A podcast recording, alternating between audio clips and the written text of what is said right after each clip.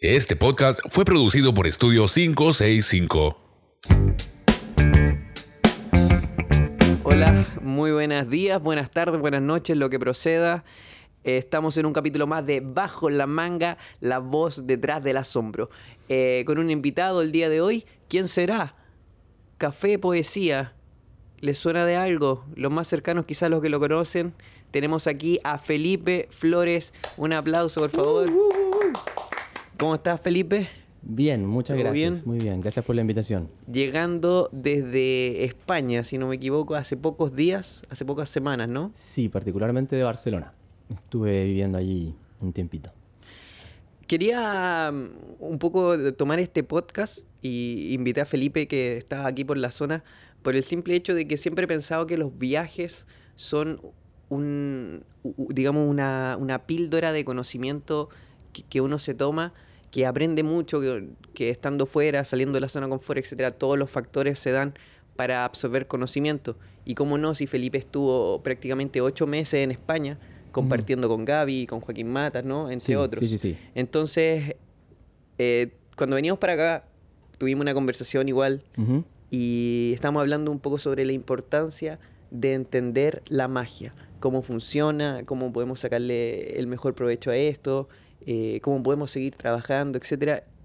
Y bueno, la verdad es complicado porque hablamos muchas cosas, no se sabe muy bien de dónde como comenzar, Sí, yo de también dónde tengo, tengo, la, enganchar. tengo la misma sensación. Está- sé que estás con conflictos internos más Mm. que respuestas, Bueno, dudas y conflictos. Lo que pasa es que lo que veníamos hablando, ¿no? Que precisamente, no sé, yo durante mucho tiempo estuve, tenía la sensación de querer buscar respuestas, como, y lo pasé y eran respuestas así como, no, bueno, la magia es esto, y no, y, de- y, y uno iba a hablar con Juan Esteban y puta la weá, y en verdad que Claro. no era, que no sé qué. Yo creo que uno de los grandes aprendizajes que tuve en, en España fue el momento cuando me, me di cuenta que en verdad no existen respuestas, weón. no se pueden encontrar respuestas porque no existen. Eh, y por lo tanto, lo que interesa es mucho más la pregunta y al final del día interesa mucho más aprender a preguntar mejor que intentar buscar respuestas. Mira, Qué buena Eh, reflexión esa. Eso, eso yo me acuerdo que en algún momento Gaby me lo dijo, ¿no? En alguna conversación. Lo que ocurre es que yo tenía ganas de conversar con él fuera de- del- de- del contexto de la clase, porque en la clase se ven juegos, en fin, pero naturalmente que, que no se pueden no se pueden preguntar cosas que no se den en la clase, porque si no sería como no sé, no se daba, ¿no? Entonces lo que yo traté de hacer es, pues, un día llamé a Gaby, le dije, Gaby, nos podemos juntar un café, Oye. ojalá alguna cosa, eh, te- tengo ganas de hacerte unas preguntas, me dijo, ¿y de qué, nen? ¿De qué? ¿De qué? Yo le dije, pues de la magia ficcional, no sé qué. Ah, no, pero no, no, es que es muy difícil. No, mira, vengo liado, vengo liado. Mejor pregunta en la clase, no sé qué. Y me mandó un tapón así, de Ya. aquellos. Eh, mira, aquí Y- yo te quería hacer una pregunta porque que yo, por ejemplo, no, nunca he ido a España y estoy Ajá. seguro que hay muchos magos acá que admiran la magia española, que admiran de pronto el trabajo de Gaby, entre otros, pero nunca han tenido la oportunidad de estar allá. Yo, en mi caso, me, cohi- me cohibiría, así, como, oh, está Gaby ahí, qué sé yo. Mm. ¿Tú fuiste con los cojones, le fuiste a hablar? ¿Cómo fue este primer encuentro? Pero yo también me cohibí. ya. La primera vez que lo vi fue en, fue en Madrid, en, el, en, en las jornadas de cartomagia que, celebra, que se celebran en el Teatro Encantado, que organiza Woody. Goody eh, Aragón. Exactamente. Y fue, me acuerdo estaba sentado con Emil porque Juan Esteban iba a dar conferencia y fue como, ¡Oh! oh, es Gaby, es Gaby! se me entra la borracha". Y, y- y todo ese periodo de que, en, en que compartí con él, primero en Madrid y luego en, en Vitoria, ¿no? en Magia al Día, fue más o menos similar. Yo me acuerdo de una experiencia en donde estaba, estábamos en Vitoria, Victoria Gasteiz, el lugar donde se hace, se celebra Magia al Día, en el bar, en el Marios, que es el, el- el gran bar de, de, de- de los trasnoches. Eh, y ingreso y estaba en una mesita, así en una esquina, estaba Gaby, estaba Alberto Figueiredo, estaba la, la pareja de Alberto, más otras gentes. Uf. Y Gaby estaba con la barajita, ¿no? El nena había sacado, había sacado las cartas. Así que ahí yo me puse, no sé qué. Y yo tenía la suerte de conocer a Alberto desde antes, las veces Ya. que estaba acá en Chile, siendo tan amigo Ricardo Rodríguez. eh, Ricardo me había invitado alguna vez a- a- a comer con él, entonces nos conocíamos de antes. Yo con Alberto también había compartido en ese momento en Madrid de la escuela que me había invitado. Entonces había una muy buena relación entre Alberto y yo. Y Gaby hace unos jueguitos, tiqui, tiqui, tiqui, ti. Le pasa la baraja a Alberto. Alberto se pone a hacer unos jueguitos, tiqui, tiqui, tiqui, tiqui, ti, tiqui, tiqui, ti. Uno, dos, oh, aplaudiendo, aplaudiendo. Y en un momento sabiendo Alberto que yo iba a tomar clases con Gaby, porque yo le había dicho, ¿no? Que era mi intención, me mira, me pone la baraja al frente y me dice, Oh. este es el momento. ¿Y qué juego hiciste? Y, y yo así como en, en la cabeza no tenía puta idea qué hacer. Yo sabía que tenía que hacer algo, no tenía puta idea qué hacer, para nada.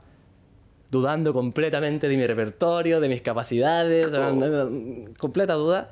Así que recurrí a un salvavidas, pues bueno, una weá que sabía que iba a funcionar, eh, aunque no fuera mía, lo tenía en el cuerpo y quería demostrar que era alumno de Ricardo. Estaba Ya. implícito en el juego. E hice, hice los Haces 1002 de Emsley, ¿no? En la, Ya. versión, en la versión de Ricardo, con el manejo que tiene que, que hay unas aportaciones que llevan al juego un poquito más allá, ¿no? Y eso ya me permitió soltar un poquito, sentirme más en confianza y después hice un, un haga como yo. Una- Una, una- una versión que tengo también antigua ya, pero ¿Y qué tal la recepción allá? bien, muy bien. Bueno. Y me imagino que ahí tirar para adelante nomás, ¿no? Sí, pero ya luego fue conocer a Gaby. Y ahora ya hagamos el salto temporal hasta el momento en que estáis hablando antes al Sí, sí, sí. principio, que era como Gaby, voy a tu escuela, qué sé yo. Ah, sí, la anécdota, ¿no? Sí. Es que ya no me acuerdo. A ver, era... Uf. No sé, no recuerdo. Vemos a Felipe estaba- emocionándose, pero... No, no, no, no, que no, me- no me acuerdo. Bueno, pero entonces volvamos al tema inicial. Que eh, disculpa que me haya separado un poco La- el tema, la pero a mí me, me- me- soy quisquilloso y quería como saber esa escena del No, encuentro con Gaby, qué sé yo, como medio romántico. El encuentro con Gaby fue. eh, lo que pasa es que, en primer lugar, traté de, acercarme a él eh, por el correo de la escuela, ¿no? Porque él tiene un cartomagia Sí. Cruz, qué sé yo, le escribí, nunca me respondió, jamás. Pasaron las semanas, nunca me respondió. Eh, luego intenté con Joaquín Mata, Joaquín me dijo: Mira, sí, juntémonos. No, Felipe, mira, vente a la mica. Me dijo: Vente a la mica, allí nos juntamos. no, no, no". Y. Me dijo, Gaby va a estar ahí, seguro que llega, seguro que llega, sí, sí, sí. Nos vamos a tomar un cafecito. Eso fue, fue, fue- fue antes, ¿no? Y me junté con Joaquín y Gaby no apareció. No apareció, no apareció, así que cagué de nuevo por segunda Oh, vez. Y me acuerdo que al final lo que resolví fue, nada, me fui a parar afuera de la escuela a las nueve y media de la noche, un día de invierno. Esto fue en noviembre del año pasado. Y cagado de frío ahí sentado esperando a que el viejo saliera. Salió ahí con los alumnos. Y me dijo, ah, sí, sí, sí, me acuerdo de Magia al Día, sí, sí, sí, sí, sí. Y ese fue, el- yo creo que el primer hito fue, fue tomar una cerveza con él para poder explicarle que quería entrar a la escuela, ¿no? Y eso. Ya, ahora sí, retomando el tema inicial. Mm. En un momento hablábamos sobre la importancia de entender cómo funciona la magia, ¿verdad? Ujú. La pregunta que me surge a mí a partir de esta pregunta, valga la redundancia, es ¿a qué te refieres como entender a qué funciona, cómo funciona la Entender magia? ¿Hablas sobre el- la teoría del contraste? No, no, no, no, no, no, no, mira, yo no, no- Nada que a ver. ver, sí, tiene relación, por supuesto, porque uno no puede pretender entender la magia si no pasa por Arturo Ascanio, si no pasa por Dave Vernon, si no pasa por Tamariz, si no pasa por Slaydini, porque son, son nombres demasiado grandes, por Gaby también, ¿no? Son, son, son nombres muy importantes y a lo que me refiero es que creo que uno es más libre para crear en la medida que es capaz de dominar mejor las herramientas que tiene. Ya. Entonces, mientras tú sepas más o entiendas mejor cómo funciona una disciplina o tu disciplina en concreto, el tránsito entre tu sensibilidad a la obra va a ser más sencillo. Por lo tanto, es tremendamente fundamental entender la magia. Así como un pintor entiende la, la pintura, ¿no? Y sabe de composición, y, y se leerá Kandinsky para entender, bueno, qué significa, puta, quizá el color azul me indica esto, lo del amarillo me indica esto, pero cuántas tonalidades de amarillo has, ¿no? ¿Cómo, cómo es la teoría, por ejemplo, de la luz y la sombra? ¿En qué color se transforma el amarillo cuando se proyectan sombras? Dependiendo de la sombra y la hora del día que tú quieras, no sé qué. Hay una teoría tremendamente compleja detrás de la mierda. Lo mismo en escultura. ¿Para qué vamos a hablar de la música? ¿Para qué vamos a hablar de la poesía? O sea, entender el metro, entender cuáles son las figuras retóricas. Pero no para ser esclavo de ellas es sino el para liberarse. Hay una cosa que es hermosísima que dice Gaby en la depuración constante, ¿no? en, en- en su libro, al final de eh, la primera parte, que es cuando habla de la teoría, ¿no? Para mí fue personalmente absolutamente revelador en el momento que leo entender a Ascanio nos hace más libres. Más libre. Nos hace más libres. La intuición a priori ¿no? que, uno, que uno tiene eh, conversando con los colegas que te dicen, no, es que tenemos que matar a Ascanio, no sé qué, que la mierda. Y es, creo, es todo lo contrario, porque cuando lo, podría haber sido Ascanio como podría haber sido, no sé, Don Pepito. Da igual el nombre que esté detrás de a quién se le haya ocurrido eso, pero el tipo nos viene a dar conceptos que, siendo entendidos, nos permiten crear. Y por lo tanto, en la medida que tú seas más capaz, que tu comprensión sobre esos conceptos sea más profunda, tu campo de juego es más amplio. Entonces, básicamente, estas herramientas que nos entrega los li- el libro de Ascanio, por ejemplo, la teoría del contraste, esto que estaba hablando son como pequeñas herramientas de pronto. Es que, yo podemos- insisto, vamos- insisto que no tenemos que minimizar el, el asunto porque a lo que me refiero con la técnica o con entender la magia no es entender Ascanio únicamente. Es entender, weón, en qué consiste una concepción de magia. Ya. ¿En qué se diferencia la concepción realista de, de- de- de Juan versus la concepción ficcional de Gaby versus la concepción fenomenológica de Gaby, que es otra concepción que, que tiene que ver con el hacer, ¿no? Eh, ¿Qué, qué significa eso? ¿Qué nos permite? Al final del día yo creo que en la medida que tú entiendes la magia, en primer lugar, como concepto antropológico, como manifestación histórica humana, si tú entiendes qué es la magia, para ti, por supuesto, porque cualquier definición va a ser parcial, y ha de ser parcial, por muy universal que pretenda ser, al final una concepción de la magia siempre va a ser parcial. Entendiendo qué es la magia para ti como manifestación cultural, luego tú puedes derivar de allí a puta, yo, ¿cuál es el rol de, de- de- de- mi persona, ¿no? Como mago en el siglo XXI? ¿Cómo, cómo, ¿Cómo esto se manifiesta en una disciplina? Lo que quiero decir es que hay un tránsito. Mira, hace poquito, por ejemplo, eh, un colega de, de CIMA, ¿no? del Círculo del Sudeste Mago Concagua, Gabriel Gascón, un saludo para él, dicho de paso, que, que viene llegando a Argentina, le ha ido súper bien, dando conferencias y cosas, ¿no? ¿Está acá en Chile? Sí, llegó, tengo entendido que llegó hace unos días, hace dos días, una cosa así. Podría invitarlo al podcast un día, Gabriel, ¿no? Al Sí, no, vamos a ahí pasar, pasar el dato. Eh, Gascón, estando yo todavía en España, me dice, Felipe, quiero que eh, hagas, escriba, describas en una plana qué es la magia para ti. ¿Para qué? Ni idea. Me dijo, no sé, quiero- no tengo idea si es que lo usó en algo, si era para la conferencia, nunca me explicó. Y yo le dije, bueno, pero que injusto, una plana, eso no se puede. Eso no se puede. Así que a la mierda la plana y dije, bueno, lo que pasa es que justamente eso coincide con un momento en donde yo estaba escribiendo ensayos para Gaby. Yo, eh, luego de haber presentado un par de juegos, de haber presentado un juego en concreto que, que- que obedecía como una construcción fenomenológica ¿no? en clase, eh, decido empezar como, como ejercicio personal, escribir ensayos sin fines de publicación, para nada, no tenía la pretensión de publicar eso, no se va a publicar, no lo creo, eh, sobre temáticas que a mí me, me seducían de la clase y que era un, un ejercicio, digamos, para, de autocomprensión, ¿no? Yo se los compartía con Gaby, entonces yo, yo les ponía tarea, era tarea 1, tarea 2, ¿no? No tenía tarea porque nunca me pidió una tarea, pero yo llegaba a clase y le decía, profesor, aquí está la tarea. Eh, y me decía, ay, cabrón, no sé qué, ya me vas a hacer leer. Pero luego íbamos y compartíamos esas, esas, eh, Esa esos ensayos, ¿no? claro. Claro, entonces era un buen material para discutir. Y justo cuando Gascón me hace esa pregunta, yo no tenía tema para hacer otro ensayo y estaba cabeceando, me había intentado escribir tres weas distintas, ninguna de las tres pude llevarla a cabo. A pesar de que tenía una, una- una intuición sobre lo que quería escribir, no era capaz de concretarlo, no era, no, no, me faltaba algo, ¿no? Ese algo que es tan difícil de definir en, en general en el mundo del conocimiento, en el mundo del arte, ¿no? Y al final me llega esta pregunta y encuentro un súper buen tópico a poder expresarme, porque había leído un, eh, eh, Fantasmagorías de Ramón Mairata, ¿no? que, que termina con una reflexión que es fundamental. Y eso a mí me hace, me hace cuestionar, me doy cuenta que, bueno, la magia para mí, súper enfático en esto, es una sensación, una emoción legítima que es evocada por el misterio. Ah, mira.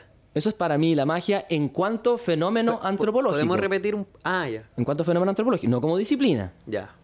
No como disciplina, sino es que, lo que yo creo que la magia en el mundo, porque tú, por ejemplo, puedes acceder a la, a la sensación de la magia constantemente y de formas muy múltiples, diversas. Claro. Es decir, yo me acuerdo una vez que, hablando de esto hace muchos años con mi hermano, mira la mierda, que yo ya tenía esta intuición en la cabeza y tenía esto hace muchos años, mi hermano me dice, mira, yo por ejemplo, cuando estuve en Río de Janeiro y vi por primera vez el Cristo Redentor y subí, para mí eso fue mágico. ¿Y yo qué podía debatirle al respecto? Le iba a decir, no, es que eso no es la magia, porque la magia es el imposible. Y no, vaya mierda. La magia en primer lugar, o lo mágico, que es mucho más importante de, que la magia, que el sustantivo, el adjetivo es mucho más importante, eh, se puede encontrar en distintas cosas y que de algún modo u otro esa mierda está dentro tuyo. Es decir, que, que como cada uno lo que ve o cómo se, se interactúa con el, con el universo es simplemente una proyección de la mierda que tenéis dentro, de tu subjetividad, ¿no? de, de tu ser, de tu sensibilidad. Entonces, por lo tanto, cuando mi hermano me dice eso y me dice que encuentra mágico, significa que para él esa escena le suscitó una experiencia que él puede manifestar como misteriosa, una wea grandiosa, una wea mágica. Por lo tanto, es una emoción legítima. Hay gente que se enamora y siente magia en una relación. Es una emoción legítima, pero que es evocada por una weá del misterio, una pregunta de ¿por qué esta mierda a mí me genera esta sensación? Es que, es que No lo sabemos. es como una emoción fuerte que no tiene una explicación. Ya no tiene explicación. Exactamente, a eso, a eso, exactamente. No, no, no, no, no, no. Se relaciona con el concepto de misterio. De misterio. no de magia a priori, de misterio, porque ya tú, a- tú a- al acercarte ahí tú ya estás endosando una, una concepción, una forma de entender la magia, ¿no? Esto me recuerda un poco a, a Max Maven, que definía la magia como la exploración estética del Oh, misterio. es maravilloso, maravilloso, absolutamente La maravilloso. exploración estética. Sí, sí, sí, eso está, hay una, en, en Agenda Secreta hay un, hay una, una página, ¿no? Uno de los días en donde Roberto Llovi ofrece distintas descripciones de definiciones de magia de distintos magos, ¿no? Está la de la de Robert Houdin, está la de la de Juan Tamariz, está la de Max Maven, la de Jeff McBride, naturalmente la está la de Roberto Llovi, porque bueno, el tipo tiene esa necesidad de estar siempre en todos lados. Eh, la de Ian Hubbard, en fin. Y esa la- estaba la de Max Maven, ¿no? Como la exploración estética del. Y yo encuentro maravillosa porque ahí hay claramente una necesidad artística en esa definición. El weón siente el mundo de esa forma. Que yo creo que son el tipo de definiciones. Por ejemplo, hay otras definiciones que tienden a ser más técnicas. La magia es eh, el engaño o conseguir, no sé, la, ¿cómo, ¿cómo era esto? Como la emulación o la imitación de poderes sobrenaturales a través de medios naturales. Pero es una definición técnica, no estética. La de Tamariz, el, el imposible fascinante, ¿no? Eh, y sí. La de Tamariz es el imposible fascinante. No sé, yo, yo creo que el problema, por ejemplo, súper humildemente, súper humildemente con la, con la definición de Juan Tamariz, es que me parece que Juan ofrece una definición que es estrictamente disciplinar sobre la magia, es decir, que la magia es el imposible fascinante. Yo no sé hasta qué punto él se refiere a eso como, uno, como un fenómeno antropológico, en fin. Estamos teniendo aquí unos problemas. Me, me- si no pasa nada, Pero volviendo, entonces estábamos... perdona, perdón, por la Juan. Eso se llama, viste, el presente, ¿no? La magia del, del presente. Del presente. presente, Bueno, pero volviendo al tema, a ver. Vamos a ganar los minutos, ¿no? podcast durará más largo, ¿no? No, está bien. Puta, ya. Estamos sobre eh, tiempo de descuento. Estamos hablando sobre las, defini- las distintas definiciones de magia que existen. Tú nos diste la Sí, tuya. pero yo no, no me quiero meter allí, ¿no? Sí. La, la reflexión que quería hacer simplemente es que no quiero hablar de la de Juan tampoco porque mm, yo no termino de entender muy bien cuáles son las diferencias que yo tengo con eso. Yo tengo ciertas diferencias, pero todavía no las tengo muy claras, ¿no? Es que aquí em- empezamos a hablar de un tema y empiezan a salir un montón sí, de sí. otras ramas. Así que vámonos a la, a la importancia de entender cómo funciona la magia. Ese era Mm. el tema inicial. Exactamente. A ese de entender cómo funciona, yo creo que en primer lugar está entender qué es lo que... La única forma, creo yo, hoy, desde mi presente, desde mis limitaciones, la única forma para poder llegar a una concepción personal de la magia pasa en primer lugar por entender la magia como fenómeno antropológico, como fenómeno humano, Ya. histórico. Quiero, en algún momento, eh, o sea, desde un punto de vista antropológico, Emil, que le mandamos un saludo, también un abrazo, me comentaba de que el acto de la magia era como una forma en que la gente se enfrentaba a los dioses. Así lo veía él. ¿Está muy alejado de esto que estás planteando? Es que mira, esa pregunta, por ejemplo, también tiene un sesgo. Porque tú das por sentado de que tenemos que hablar sobre lo mismo en los mismos términos. Yo no puedo debatir la intuición de Emilio. Entonces- como no puedo debatir la intuición de Ricardo, como no puedo debatir la intuición de Vale. el mago que está escuchando esto en la casa. Vale. Yo creo y siento, mira, cualquier intento por... de- A mí me parece esto muy maravilloso, los, los intentos de definición. Yo me acuerdo en algún momento Juan Esteban me decía, le preguntaba a todo el mundo, ¿no?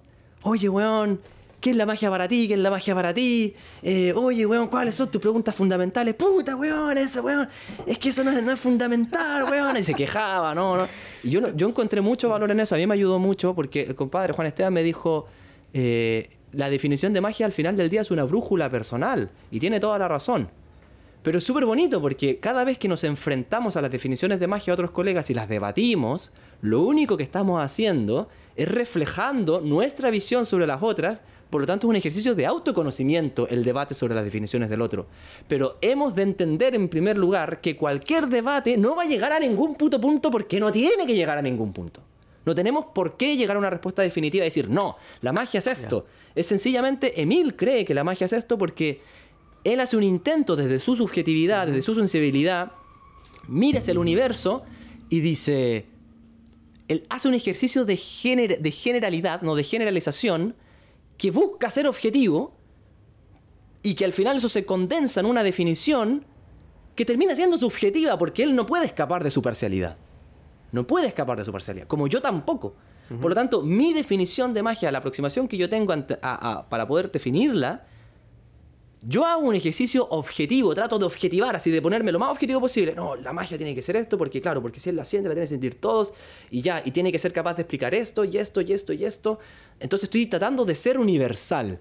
Pero en ese ser universal, en el fondo estoy siendo parcial. Claro. Porque no puedo salir, no puedo abandonar mi subjetividad. Y por lo tanto, cada definición nos habla del artista que, que está detrás. Y por eso no podemos pretender buscar respuestas y creer que existe una forma de entender la magia, porque no vamos a llegar a ningún lado. Y es precisamente en esa subjetividad de la definición donde surge también la subjetividad de la concepción, que tiene que ver con entender la magia. Que tiene que ver con, ya que yo entiendo la magia como manifestación de esta forma, puta, ¿cómo esto yo lo manifiesto en la práctica? ¿Cómo esto se manifiesta en mi trabajo? ¿Cómo soy capaz de objetivarlo?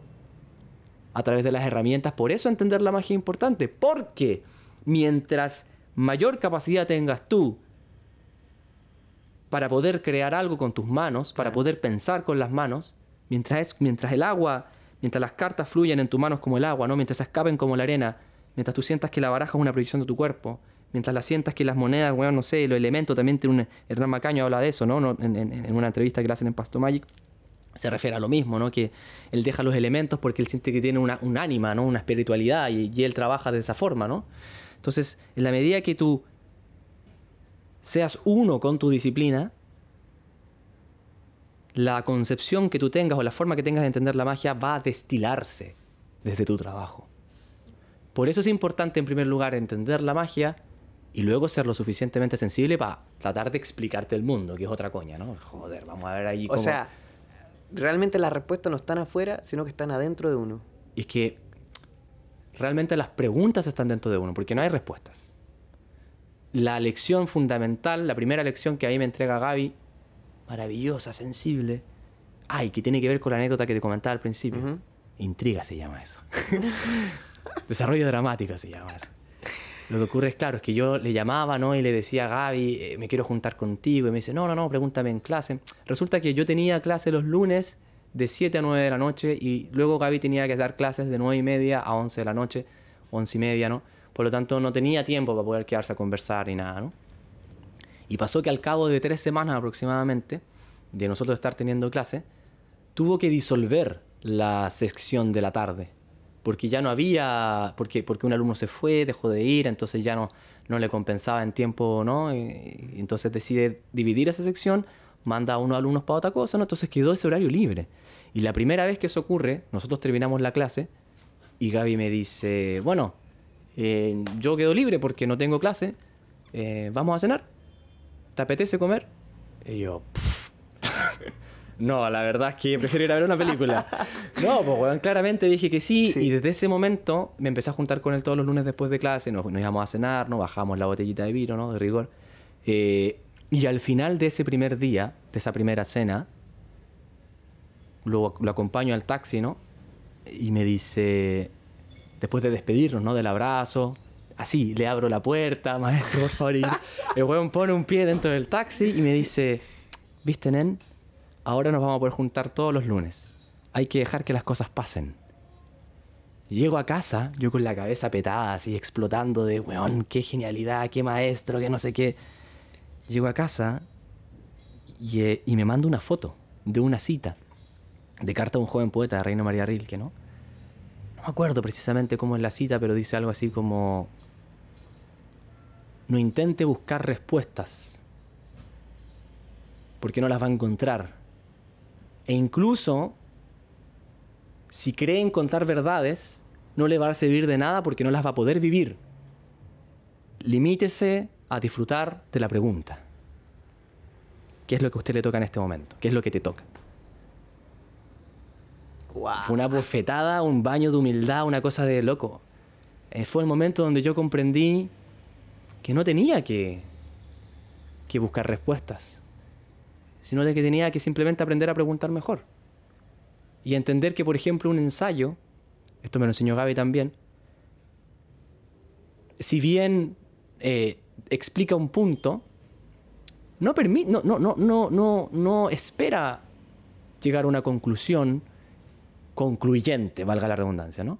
Una weá que sea como definitiva. Sino que el ensayista parte de una pregunta y al final del ensayo lo único que consigue es preguntar mejor. Mierda. Es que no hay respuesta. No hay respuesta. Tú partes de una pregunta. eh, ¿Qué es la magia? La magia para mí, taca, taca, taca, taca, taca, taca, termino el ensayo y ¿cuál es la conclusión? La conclusión es, al final la definición de la magia es personal y en su intento de universalidad termina siendo parcial. Por lo tanto, la pregunta es, ¿qué es la magia para ti? Y ese ensayo valió la pena solamente para poder decir, bueno, ¿qué es la magia para mí?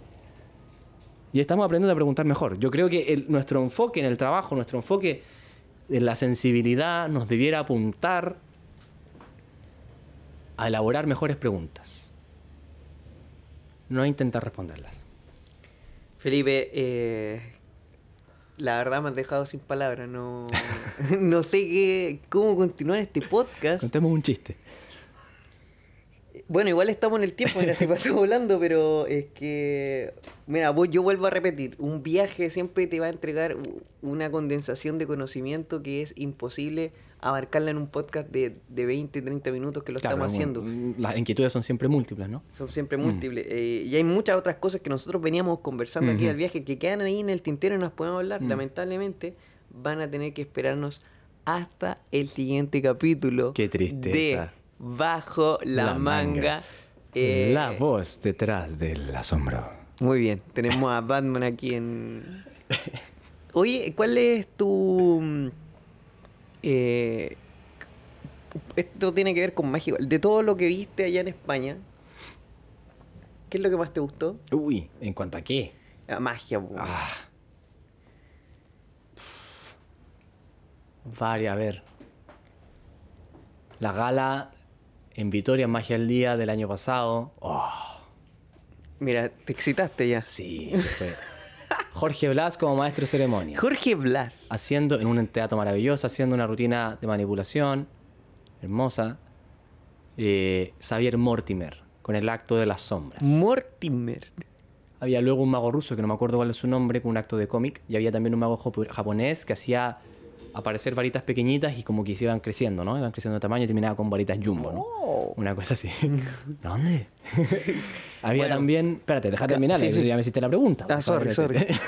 Eh, ¿qué más, ¿Quién más estuvo luego de eso? Luego volvió a estar Xavier Mortimer haciendo el acto de la cuerda, de la levitación. Ya. Eh, también había ¿Qué? un mago francés de la, de la Magie Nouvelle, en donde hacía un acto, de, anim- de- era, era básicamente un acto de, de animación de una bola de papel. Habían como una serie de cajas distribuidas como, como si el buen se estuviese cambiando de casa, ¿no? Él dibujaba en un blog, no le gustaba el trabajo, arrancaba la hoja, la arrugaba, la botaba al basurero. El buen iba a empezar a dibujar de nuevo y de pronto la hoja, ¡pup!, salta del basurero. Y los siguientes cinco minutos van a, va a ser él tratando de atrapar la bola de papel, ¿no? Y la bola de papel se mueve. Es una especie de boloquito, pero hecha de papel, ¿no? Con un contexto más ar- argumentado, ¿no? Y finalmente está Héctor Mancha con el acto del fishing y termina Miguel Muñoz con el acto del sea, una gala, de un nivel... De un nivel, en Bañolas también fue otra, otra gala espectacular con Isaac Jurado de maestro ceremonia, con Kaitum trabajando junto con Miguel Muñoz en un acto de clown, con Shadow, un mentalista muy joven que participó en nuestro programa de talento, que se hizo medio famosillo en España. eh, con eh, Tutili Family, que es un, una- un- un dúo de, de magos que también sacaron un, no sé si fue un tercer o segundo premio también en el FISIM de magia, argumen- de magia cómica. Excelente su trabajo. Otomago también, que hacía una rutina de manipulación con Paloma. Eh, estaba Mac Ramó, que presentó en esa gala también eh, aquel efecto con que luego ganó eh, eh, la categoría de grandes ilusiones en el Nacional de Murcia, ¿no? A las dos semanas siguientes. Dicho sea de paso, va a competir en el Frasoma. Esperemos que le haya muy bien, porque tiene una, una- una mierda que es espectacular, una wea muy buena. Yo. Eh, y termina nuevamente Héctor Mancha con el acto del Pickpocket, que me imagino que lo va a hacer acá en Chile en septiembre, y eh, que es un fragmento ¿no? del, del- de su show de, no me acuerdo cuál era el nombre, de- del robar, del, del robo, en fin. Y termina Miguel Muñoz con el acto de, de manipulación del físico, ¿no? de las bolas. Excelente. ¿Cómo quedaste? Insatisfecho. Así como, uy, falta tanto, falta tanto que en Chile ocurra algo así, ¿no? Pero estamos cada día más cerca, weón. Mi trabajo con esa convicción. Bueno, nos vemos en una siguiente ocasión. Muchas gracias, Felipe, por estar acá con nosotros acompañándonos. Los vimos. Quédate para grabar el siguiente podcast, por favor. Excelente. Un abrazo virtual a todos los que nos están escuchando. Esto fue La Voz detrás del asombro. Adeu. Muchas gracias. Chao, chao.